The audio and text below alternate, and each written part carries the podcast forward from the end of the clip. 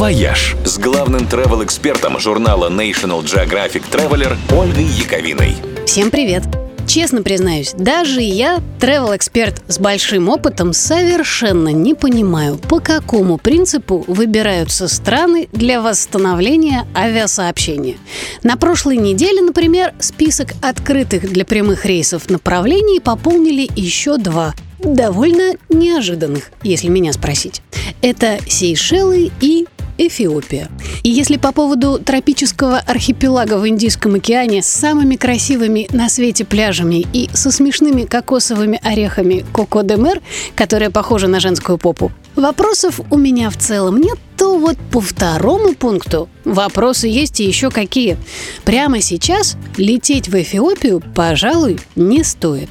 И даже не из-за коронавируса, а из-за того, что вот ровно сейчас в этой стране, увы, идет настоящая гражданская война с жертвами и ракетными обстрелами. Так что поездку лучше отложить. Хотя в целом Эфиопия, легендарная Абиссиния, земля царицы Савской и царя Соломона – это направление более чем интересное для путешествий.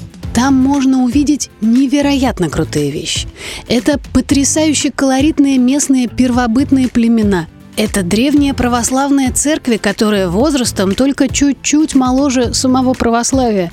Это водопады Голубого Нила и неземные пейзажи Великой Рифтовой долины. А еще это вулканические пустыни с зелеными и фиолетовыми химическими озерами и потоками лавы, подобных которым не найти больше ни в одной точке планеты. А еще это прародина нашего с вами Александра Сергеевича, памятник которому стоит в самом центре Адис-Абебы. И там можно под небом Африки моей вздыхать о сумрачной России, как мечтал сам Пушкин.